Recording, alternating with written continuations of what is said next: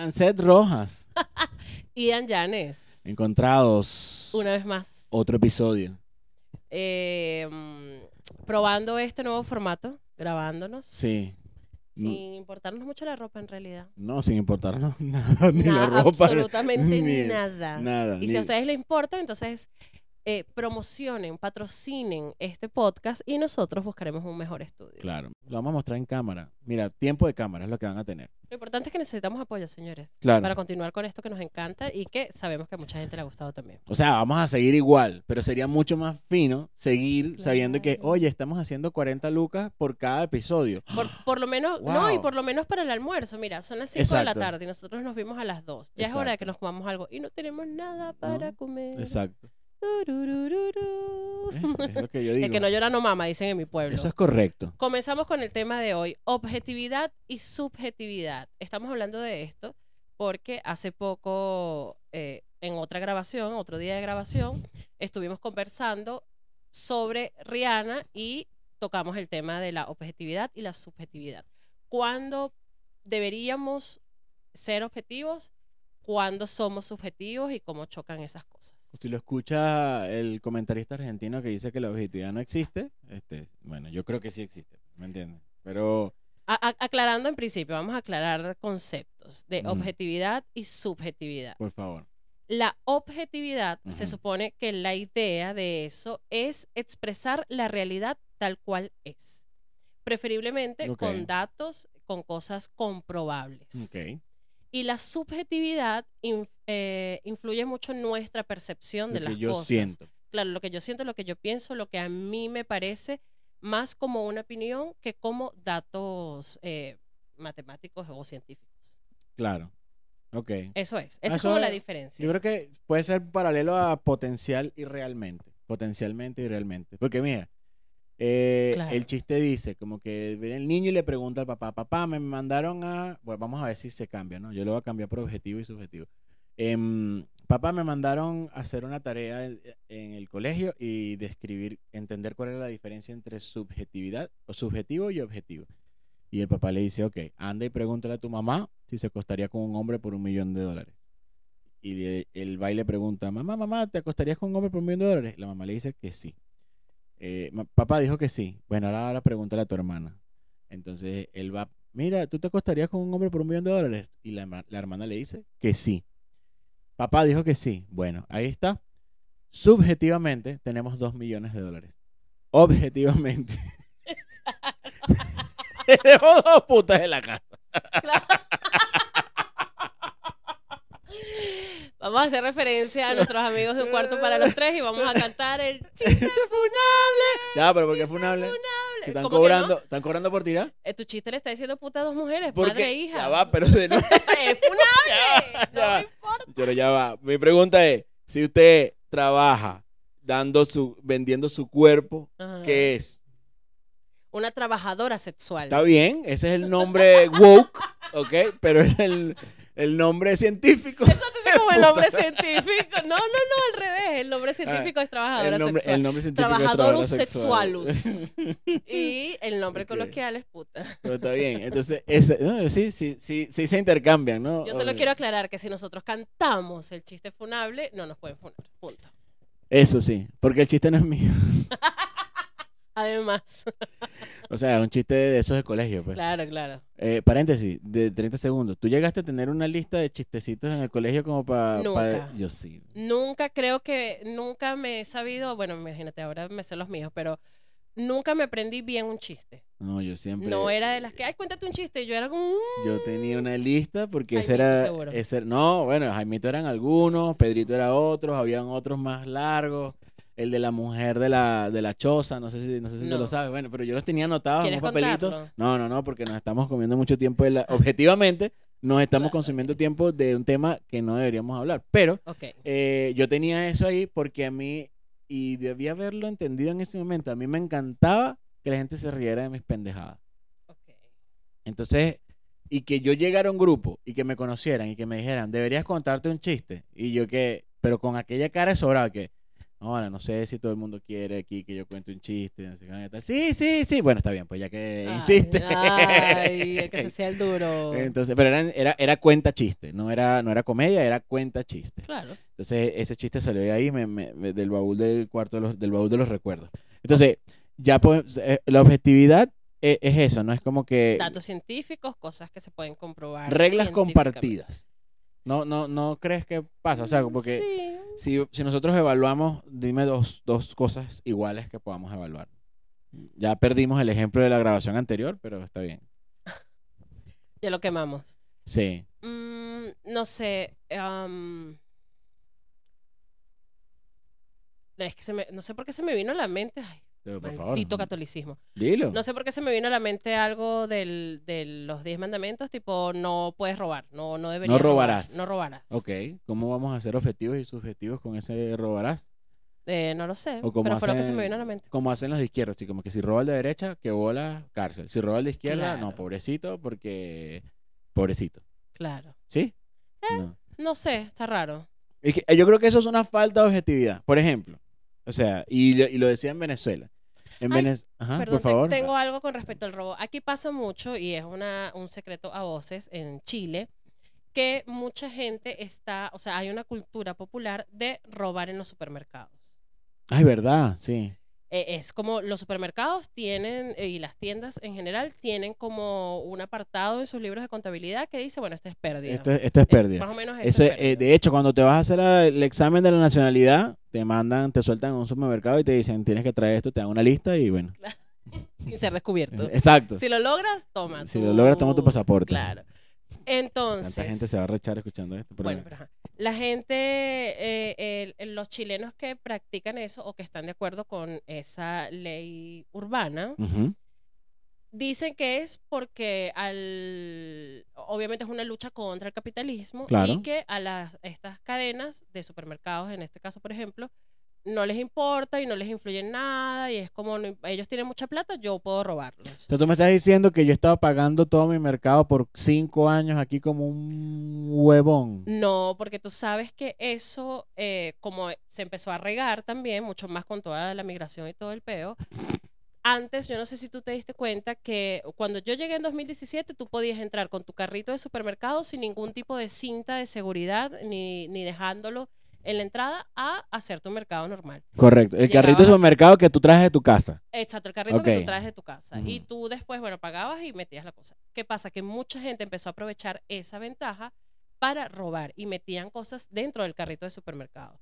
Hermoso. Los vigilantes se dieron cuenta y ahora ya no te dejan entrar con ese tipo de cosas. Tienes que dejarlo afuera, hay, una, hay un lugar donde los cuidas y em, nada, no te permiten y eso ha bajado muchísimo el tema. No, Siempre hay obviamente. gente que roba, siempre va a haber gente que roba. Sí, pero hay que sea, habilidosa. pero que sea así tan, como tú dices, como ley urbana. Era una ley urbana, ley urbana. O sea, era como no puedo entrar a un mini market, ya iba a decir marca, eh, no puedo entrar a un mini market porque sí o sí, aunque yo pague la mayoría de las cosas que consuma, al menos un chocolate me tengo que llevar. Ah, ok, es una cuestión de orgullo. Claro, O sea, es así como que ya estoy pagando esto, me voy a llevar estos chocolates. sí, sí, sí, sí. Es como, bueno, ya estoy pagando esto, me puedo llevar esto. Es- una locura, a mí me parece absurdo, pero bueno, eso no es objetivo. Ok. O sea, opinar que tú puedes robar porque le estás robando a una cadena grande, me parece que no es. ¿Ves? Pero es buen ejemplo, porque yo te diría, de acuerdo a la regla de convivencia, no es objetivo. Claro. ¿Por qué? Porque no hay manera de que tú justifiques eh, Que el robo. claro. Porque nosotros, bueno, o algunos, nos basamos en la defensa de la propiedad privada eh, y, y del mercado. Entonces, en esa regla, objetivamente, todo robo está mal. Y se pueden encontrar algunas excepciones con atenuantes y lo que sea. Pero... Aquí ajá, vamos con la objetividad. ¿Cómo sabemos que es objetivo? Porque sabemos que a nivel de leyes eso podría estar penado. Es decir, Que, esa, que esa es nuestra regla. Claro. Nosotros no robamos. Vendemos vainas y tú compras. Tú trabajas, ganas plata y con eso compras. Esa es la regla. es la regla. Por eso, entonces, eh, ahí está la regla. Entonces, obviamente, si te pones con la cuestión del mandamiento, no robarás, eh, ahí tienes otra regla. Y la regla está definida con el tema de no robarás. Y la gente dice, diría, pero es que esta persona es mala, él robó y lo que sea. Entonces dice, la regla no dice no robarás a menos que el otro que estás robando haya robado. La regla dice no robarás. Instrucciones, señores, instrucciones. Este, mm, entonces, eh, eh, eh, es, eso es mi punto, esa es la regla. La objetividad no es natural, la objetividad tiene que ser buscada. Entrenada, sí. o, o, acordada. Porque También. es eso, si vamos a nosotros a decir... Las tres cosas, buscada, entrenada y acordada, totalmente. Porque el, el tema es, si nosotros hacemos una competencia de comediantes, eh, y le vamos a dar un premio de 5 millones de pesos, se va a meter una gran cantidad de comediantes, pero no podemos juzgar, por ejemplo, si a un comediante le va mal porque no fue mucha gente ese día. Tendríamos que juzgar por otra cosa. La regla tendría que ser así como que, ah, mira, eh, estructura. ¿Cuántos chistes hizo? No, hizo 10. ¿Cuántos chistes tenían estructura y no le sobraba palabras ni nada? 8. Entonces tienes 80% en estructura. ¿Entiendes? El, el, acting, que sí, ahí sí viene siendo un poco subjetivo, pero es un subjetivo como que encerrado en un vaso.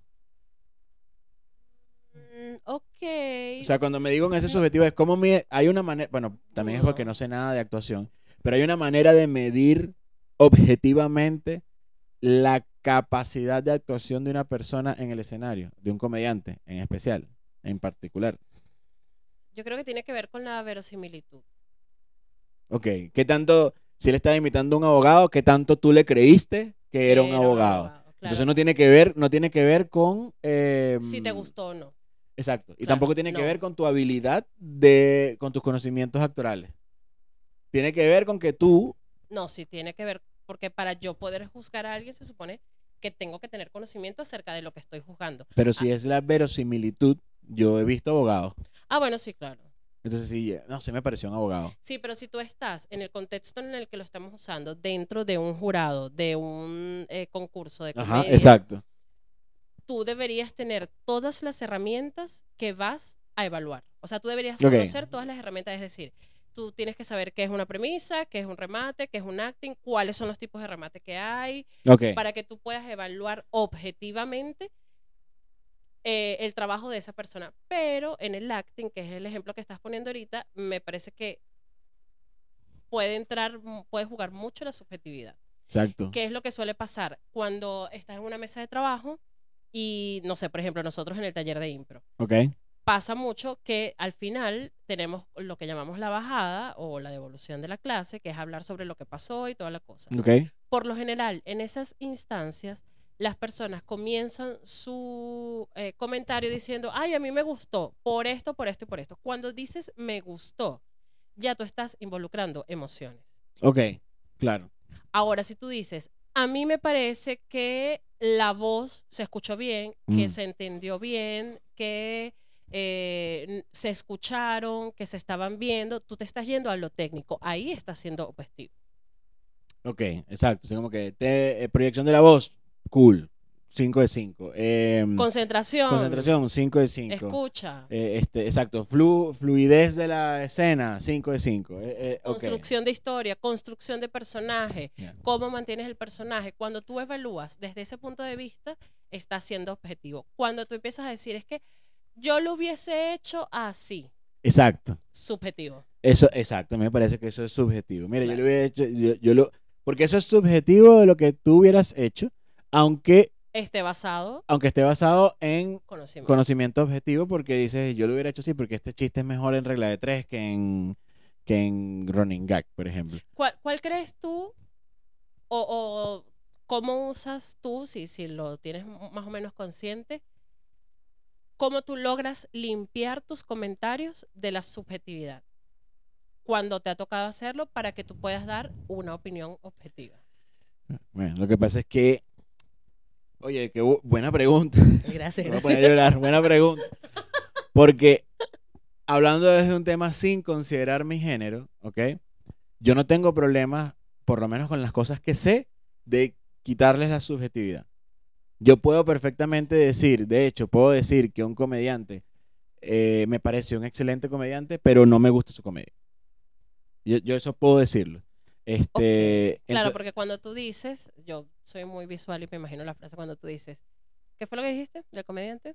que es muy buen comediante. Es muy buen pero comediante. no me gusta su comedia. Claro, eh, ahí en la misma frase tenemos objetividad y subjetividad. Claro, o sea, es como que la comedia de él no me gusta. ¿Por qué? O de ella, por ejemplo. Yo digo, ah, porque es que de repente yo me siento violentado por su comedia, entonces, ¿sabes? No me puedo reír de eso. Y me parece válido, pero a veces cuando el comediante es bueno y no me gusta su comedia, yo termino riéndome a veces y me da rechera. Porque es bueno. Ah, Y si eres un buen comediante, manejas la sorpresa. Claro. ¿Entiendes? Entonces, eh, a- si yo voy a hacer comedias antirreligión, por ejemplo, Etiquétalo. Ah, etiquétalo. Voy a decir porque la conozco. Este, etiquétalo, no. El, eh, si yo hago comedia antirreligión y, mis, y yo soy buen comediante, mis chistes son buenos, alguien que sea religioso me va a escuchar y lo primero que va a decir es, estoy ofendido. Y después lo voy a ver, lo voy a contar otro chiste y el carajo que... "Mm, mm, Ok. che, ¿Me entiendes? Porque yo soy buen comediante, yo manejo las palabras, manejo la estructura del chiste y manejo la sorpresa y manejo la entrega o el acting de la- del, del- del- del chiste. Entonces, inevitablemente él se va a sonreír y después se va a molestar conmigo y con él. Claro. ¿ves? Pero ahora te molestaste con los dos. Eso es objetivo. Mm. Entonces, eh, eh, para, para mí es eso. Em, pero eso es sin género. ¿Entiendes? Ok. Cuando yo le meto a la olla que soy hombre, yo sigo, considero que tengo la, la- la habilidad de quitarle lo subjetivo a una opinión, pero al parecer no tengo derecho. Qué necio. ¿Entiendes? Al parecer yo no tengo derecho de hacerlo. Porque, y es igual de válido, porque a- uno no sabe los, los sesgos que uno tiene, uno no se da cuenta sino hasta que te los, hasta que te los muestran. Pero no puede ser que todas tus opiniones objetivas estén sesgadas. ¿Entiendes? Claro. O sea, no puede ser todas. Entonces, em, aunque tú no sabes cuáles sesgos tienes hasta que te los muestran, este, uno, no, no, no te lo vas a permitir ver si te hablan feo, como hacen. Y dos, este, no va a estar, no, no puedes estar sesgado todo el tiempo, tiene que haber un tipo de experiencia. Tú tienes que, yo tengo que tener la experiencia suficiente como para poder ser objetivo en algo sin que me digan, ah, no, tú lo que eres un machista. O, ah, no, tú lo que eres es un, em, estás en contra de los jóvenes. O a ti lo que no te gusta es los chilenos o los ecuatorianos. ¿Entiendes? Ok. Entonces, ponte, hay opiniones que yo considero que son objetivas y que los resultados la avalan. La más dura es, por ejemplo, como que los comediantes chilenos la tienen difícil para salir de Chile, por ejemplo. ¿Entiendes? ¿Por qué? Porque el chileno es un idioma en sí mismo. Es un, es un, como quien dice un, no sé cómo se llama eso, un léxico, ¿será? Eh, un dialecto. Es un dialecto em, que carga también mucha idiosincrasia y por ende, eh, lo, este, para mí, si tú me preguntas, ¿quiénes son en Latinoamérica los dioses del, del cambio de eje? Los chilenos. Sí, es verdad. Para mí, los chilenos son los dioses del cambio de eje. Y si un chileno, como por ejemplo Abello o el mismo Fabricio Copano, se hace más transversal, logra salir. Pero eso requiere un esfuerzo para ellos más grande, porque todos los españoles de Sudamérica son el más diferente. Sí. El que más le cuesta a la gente de entender y, y- y- y aclimatarse. Entonces, eso para mí es una opinión objetiva. Y la puedo sustentar en, ese, en esos argumentos. Pero si yo se lo digo a un chileno, por ejemplo, me va a decir así como que, no, es que tú no sabes nada. Es que tú eres venezolano, tú no... Pero mira Fabricio Copano, que también hizo su cuestión, también, eh, también lo hizo eh, un... ¿Cómo se llama eso? un especial de Netflix que tuvo Jani Dueña, eh, Valdebenito, este, y yo digo, sí, está bien. En ese momento estaban buscando de todos los países comediantes. ¿Cuántos otros comediantes tienen Claro, ahorita? Fabricio Copano nada más. es verdad. Y Fabricio Copano es muy transversal. Él, él- él se chileniza cuando llega aquí porque obviamente es chileno Claro. y se presenta aquí. Pero, Pero, ¿y, y tú crees? Ay, se me olvidó la pregunta que iba a hacer. porque hiciste una pregunta muy interesante. Es verdad. No, pero iba a... pre- Ay, me, me- el sonido de verdad siento que es un fantasma. Mm, Y te está respirando la pierna. Te lo, te lo prometo que siento que es un fantasma. Em, te quería preguntar... eh, ay, puta, se me olvidó, no. Está bien, se le olvidó. se me olvidó. Objetivamente, Se me olvidó. la distraje. Objetivamente. Este, mm, eh, eh, pero es que para mí eso también de la objetividad requiere mucho que me pasa con, con ya, ¿se acordaste? Se Dale, dale. No joda. Yo aquí pendiente que ya te acordaste, dale, está bien. Ven acá. Que me parece, me o sea, que es algo que me pasa mucho con los comediantes, por eso me, me- con los comediantes con los que me la paso, que es que no confío, o sea, no es que no confío, es que siento que hay un apoyo a patria o muerte de, un come- de, de los comediantes que estamos en el grupo y que cada vez que alguien se baja de la tarima, pase lo que pase, hermoso, la partiste, bello. ¿Eso te molesta, te incomoda? ¿Qué, qué, qué No, con ahorita- esa ahorita- ah, ¿qué sientes? Ahorita ya no, ahorita ya nada, porque ahorita es como que simplemente, eh, no es que no confío, sino que simplemente no lo tomo, ni de bien, ni buena ni mala. No lo tomo eh, hasta que, por ejemplo, o yo lo pido, em, y yo cuando pido el feedback, entonces lo que trato es de contrarrestar. ¿A qué me refiero con esto? Yo tengo, yo, yo me presento con, con Ricardo Vadillo, eh, y Ricardo Vadillo a mí me parece que me da feedback muy objetivo y hasta cariñoso, porque como que él ve lo malo y me dice, uy, güey, es que este chiste está muy largo, güey. Ok. Pero te lo dice el mismo día de la función. No, el día siguiente, ya nosotros aprendimos que en el, el día de la función no se hace nada de eso. Ajá, a ya, ya, ya, aprendimos. Claro. Pero igual es el tema de que incluso después de la función, no, te fue excelente, no sé qué cosa. Este, o si vas a los Open Mic con muchos comediantes, no te sirve esa prueba material. ¿Me entiendes? Porque tú mismo te das cuenta que se están riendo porque son tus panas, porque te están apoyando. ¿Me entiendes? Entonces, este, eso para mí no es falta de objetividad. Y no, y que como que juntan la me voy a reír y voy a aplaudir porque Janset es mi amiga. ¿Ves? Entonces, no tengo que darle un feedback, pero tampoco eh, le, tampoco le haga le voy a hacer un daño de que me voy a cagar de la risa y va a tener ahí cuando vea el video dice la partí y después se va para otro lado donde no estamos nosotros y no le funciona. Totalmente. Entonces, este, esa parte de la objetividad yo creo que es la más difícil porque es la objetividad con el amigo, con las relaciones. Eh, eh, Que, que eso nos lleva al video que me hablaste en el episodio donde comentamos lo de Rihanna. Claro. el video, ¿qué video? El Ya. de Well. Ya, sí. de Rihanna. Es que grabamos otra, otra Ay, que, quedó hermoso, Esta pero es la no segunda vez estaba- que grabamos sí, este esta es la sí, culpa mía, culpa mía. Me da culpa, me da culpa. Objetivamente, culpa mía. Entonces, em, ¿qué pasa, ¿qué pasa con esa persona? Es una persona de apellido Orwell, espero que sea apellido, ¿no? Eh, que no es el que escribió en 1984, sino que eh, es un artista, director de cine o, de obras de teatro, no sé, que le entrevistan y le dicen, mira, tú te has metido en problemas por hacer proyectos con amigos tuyos. Y él dice, sí. En verdad la pregunta era más, más, yo no sé si lo decía textualmente, no recuerdo, pero sí lanzaba la punta como que te has metido en problemas por hacer proyectos con amigos tuyos que no son talentosos, o sea, así como que, que no la llevan. Y él, te, y él dice, sí. ¿Y lo volverías a hacer? Y él, obviamente que sí. Y después le preguntan, ¿no será eso sacrificar la, la, pureza del arte? Y él dice, sí, pero no me importa. Porque para mí lo más importante es la amistad. Lo más importante son mis amigos. Entonces, eso para, a mí me parece muy objetivo, porque él tiene una regla clara. Él dice, lo más importante para mí son mis amigos.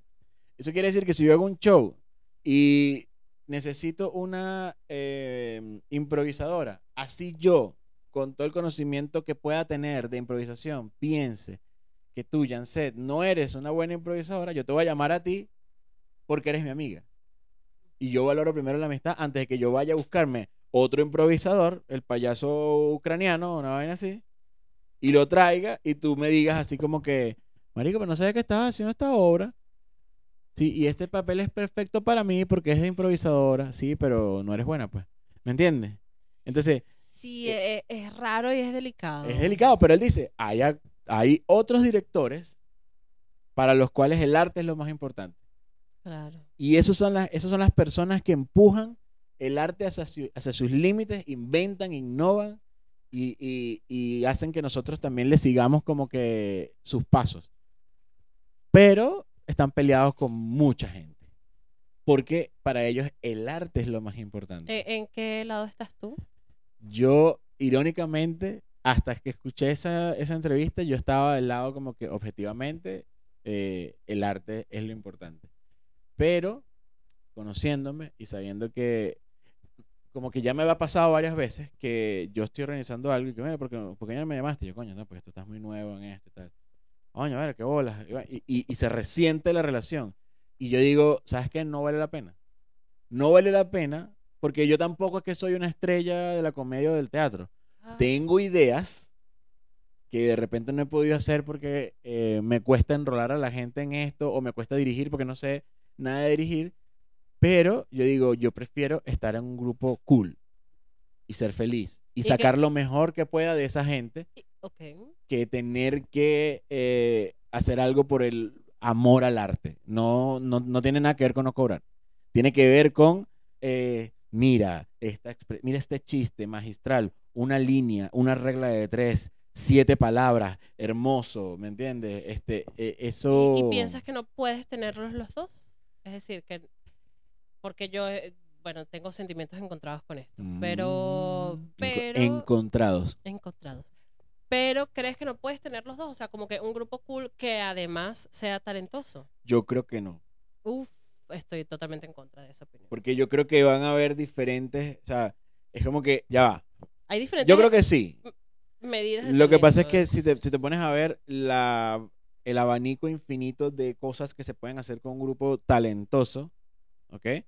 Va a hacer que algunos salgan como no talentosos.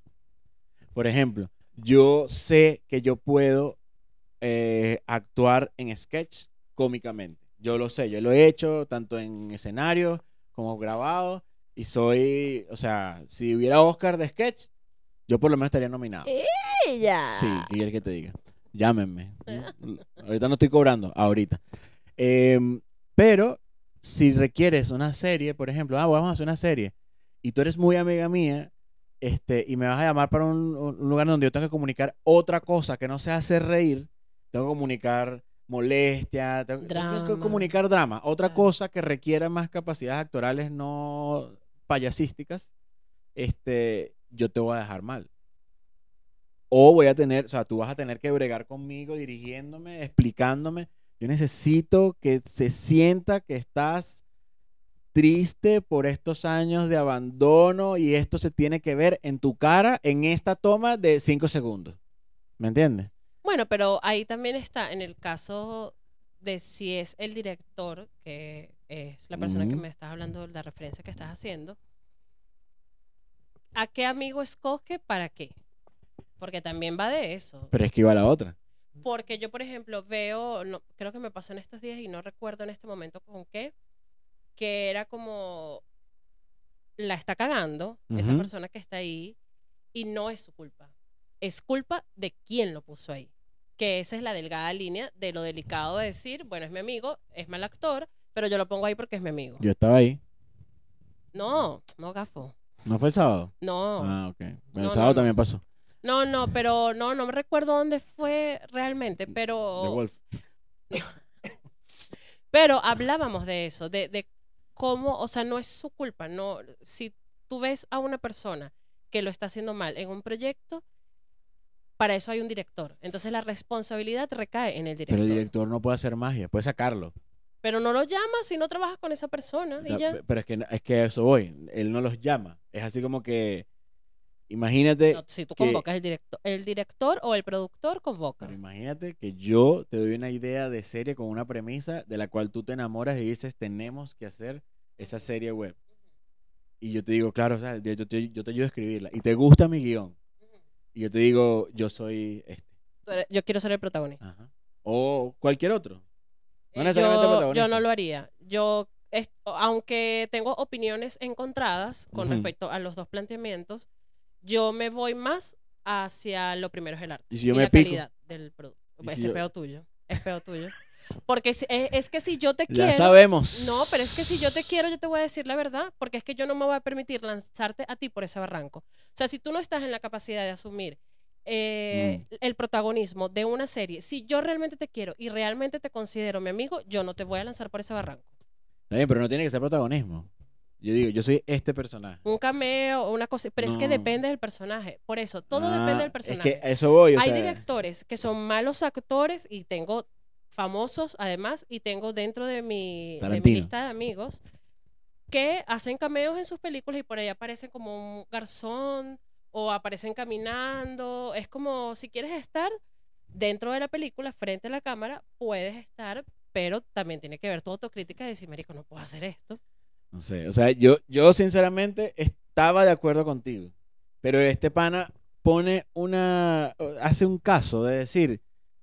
¿Qué te hace dudar? No, es que yo digo así como que, ¿sabes qué? Sí, puedo cambiar a eso. Porque a mí, yo me enfocaba más en el proyecto. Así como que, ¿quién es el mejor comediante para este proyecto? Yo creo que hay Tal. mixtos. Yo creo que hay, eh, en un elenco, por ejemplo, tú armando un show de seis comediantes, va a haber mixto. Va a haber una gente con la que tú no consideras tan talentoso, pero que sabes que te puede servir para ciertas cosas, pero sí o sí vas a predominar el talento porque de eso depende el éxito del proyecto. Pero va a haber un momento en el que vas a tener que decidir cuál regla usas. Porque en eso tú estás Pero diciendo que, que no- tienes una regla encima de la otra y todos los que pasan cumplen con las dos. ¿Son tus amigos o son No, talentosos? No, no, no. Yo digo que me bandeo entre las dos, pero me inclino más, porque es que yo no he dicho Ah, que no he trabajado con te gente no talentosa, pero yo me inclino. No, bueno, pero ajá. Pero es que ¿sabes por qué? Porque Ah. también, por eso digo que me bandeo y no puedo tomar una posición definitiva. Es que es muy jodido tomar una posición definitiva. Claro. Porque tomar la posición del arte te hace un mamacuevo. Eh, sí, soy, Talentoso, soy. pero te, hace, Mamahuevo. te hace un... ma- Ella se refiere a lo literal, ¿no? Este, eh, eh, eh, tomar esa posición te hace un Ujú. mamaverga. Sí, claro que sí. Sí, porque es que nadie acepta la objetividad. Ese es el problema, que a la gente no le gusta la No, objetividad. cuando es contigo. A mí tampoco me gusta que sean objetivos conmigo. Ah, sí, yo si a mí alguien no me llama para trabajar, yo digo, bueno, considera que no. O sea, como... A mí, a mí, a mí- A, a mí me, me, me, me pasó recientemente con una amiga que como que yo le propuse hacer un podcast porque ella no sabía qué hacer con su vida con respecto a los proyectos. por si acaso, no era yo antes de que me, me cambiara de sexo. No. Ok, por si acaso. Y Era otra amiga. lo, lo, lo estaba intentando como con varias personas y no le funcionaba. Y yo dije en un momento, oye, pero mira, tú y yo tenemos buena química, lo hacemos. Y su respuesta no fue, eh, no fue con los mismos brazos abiertos con la que yo se lo hice. Y Claro. yo dije, ah, bueno, no quiere. No se atreve a decírmelo, Claro. pero no quiere. Claro, pero tú peca, tú haces el esfuerzo de ser perceptiva y decir como que esta buena cree que no Ay, pero es que yo nivel. cacho a la gente así, mi amor. Yo cacho a la gente así, bebé. Ella cacha a la gente así. Todas las mujeres dicen yo cacho No, a la no es gente no así me- hasta que no es que encuentran al marido en un hotel con las nalgas arriba. Eh, a eso iba. No es que no me engañen, no es que no soy fácil de engañar, claro que sí. yo cacho a la Pero gente hay cosas mm, que yo... eh, Pues no, porque uno conoce a la gente Pero- y no pasa nada. Que bueno. Pero, y- pero ahí voy, ya va, Ajá. perdón, perdón, perdón. Eh, que yo he trabajado, porque qué pasa en el arte también, y por eso voy otra vez, retomo, que me cuesta tomar una decisión definitiva. Porque en el arte también predomina mucho cosas como, estás eh, rica. no, no, No, ok. no, respo- responsabilidad, puntualidad, cómo es tu dinámica Ah, de eh, trabajo. ok, ok. Y uno como productor o como director puede decir, mira, ¿sabes qué? Esta persona no me parece tan talentosa, no Ok. cumple 100% mis expectativas en cuanto al trabajo en escena, pero es una persona que no me genera problemas, es una persona que llega temprano, es una persona que no es conflictiva, que se lleva bien con los compañeros, que es buena onda, que, que propone, que sí, que es proactivo, o sea, tiene otras virtudes que a lo mejor no Aporta al talento, equipo. Claro, que hace el equilibrio con respecto a El talento que le falta. Exactamente. ¿Quién estará escuchando este episodio en este momento y preguntando, ¿seré yo? ¿Seré yo? No sé. Ay. Este, pero, pero eh, es, que estoy totalmente de acuerdo. Pero esa entrevista a mí me, me abrió el cerebro un poquito porque yo antes no era, la duda no la tenía. Ay, no me golpees. No te golpeo. La duda yo no la tenía. Claro, te la aseguro. para nada. O sea, simplemente para mí era algo así como que esta obra hubiera sido mucho mejor si Ian no estuviera ahí. Pero, pero si en esto, hermano, no sé qué vaina, está bien, hermano, yo lo quiero mucho y lo amo, todo lo que tú quieras. Pero ahí, al lado de ese poco de gente súper talentosa, él está ahí pasando aceite. Uy, es que a mí me ha pasado tantas veces eso como espectadora que yo digo, trato de cuidarme mucho, de verdad trato de cuidarme mucho de que eso pase porque es chimbo para la persona, es chimbo. Porque cuando pasa eso, por lo general se nota un desnivel, desnivel muy cabilla. Sí, exacto, es que, es que a, a eso voy. Y por eso me sorprendió tanto lo de, lo de ese actor, porque yo no entendía que había otra opción. Porque él dice, está bien, yo soy amigo de él, ya. Y obvio, obvio, todos quisiéramos ser amigos de Leonardo DiCaprio para poder invitarlo a hacer cualquier cantidad de cosas. Obviamente, eh, a tu casa no le invites hasta que tu hermanita cumpla 25 años, pero si no... Por favor. no. Pero, mm, este, porque el carajo es talentoso, es top uno. Pero no, todos, las relaciones no están basadas en el talento, están basadas en la afinidad. Y eso fue lo que me llamó la atención. Yo que, coño, claro, yo, yo tengo afinidad con ciertas personas y puede que esas personas no sean tan talentosas como yo o sean más talentosas como yo. Y en cualquiera de los dos casos, yo, uno, voy a tener que poder decidir si voy a hacer un proyecto con esta persona solamente porque es mi amigo. O dos, voy a tener que entender cuando me digan no y que no me digan que es que no soy suficientemente talentoso, sino que el carajo dice, bueno, no está a mi nivel. ¿Entiendes? Entonces, eh, eso fue lo que me pareció interesante. Yo no te voy a decir que cambié de opinión, pero te voy a decir que ahora me lo pienso cada momento. Así como que esta, esta idea de, de show que tengo. Voy a invitar a este huevón, aunque yo sé que el huevón es un llorón. Claro. Sí, pero es mi amigo. Y creo que puede crecer aquí y tal, y yo lo hago. Claro, claro. Bueno, Pero este huevón que me entrevistaron está hablando con un famoso. ¿me Claro, y, y es totalmente válido. Y ahí voy, y para cerrar, porque ya nos pasamos un poquito, a responder la pregunta que yo te hice a ti. ¿Cómo yo trato de limpiar mis opiniones en algunos momentos donde yo considero que deberían ser lo más subjetiva posible? Yo lo que hago es entrenar mi mente para poder ver distintos puntos de vista de la situación. Porque ver distintos puntos de vista y no quedarte con lo que tú crees de forma subjetiva, cómo deberían ser las cosas, cómo deberían suceder, sino cómo podría ser en la cabeza de cada uno y cuáles son las diferentes opciones que tenemos, yo creo que te puede llevar a un, a un punto de vista un poco más objetivo. Es lo que yo creo y lo que trato de hacer. Yo, yo, yo estoy de acuerdo contigo ahí, pero yo creo que está incompleta esa, por lo menos a mí me parecería incompleta, porque si yo hago eso, que a veces lo hago, me entraría en ansiedad. Ajá, porque para mí es, Claro, Ah, que, pero que esta, esta, basado aquí es esta decisión, basado en esto es otra decisión, basado en esto es otra decisión. Entonces yo tengo que, yo tengo que hacer la mezcla, así como que, ok, ¿qué pasa?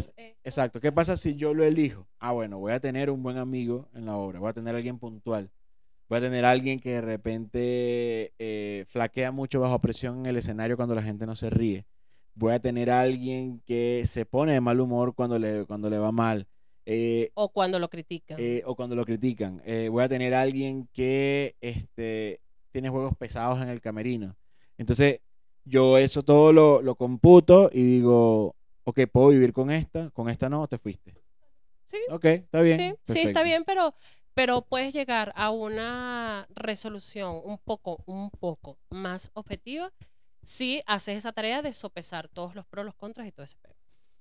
Bueno, aquí está, encontrados. Que, lo digan, que digan cómo, me encantaría que comentaran eh, cómo es su forma de limpiar sus opiniones de la subjetividad para llevarlo a una opinión un poco más. O si no les interesa, decir como que, ah, esto es una mierda porque no me gusta y se acabó. No, nada, va a cambiar, eso también es válido. También, también. Janset Rojas. Ian Yanes. Este fue Encontrados, arroba Encontrados Pod en Instagram y pronto me imagino que arroba Encontrados Pod también en YouTube, pero les aviso cuando lo monte.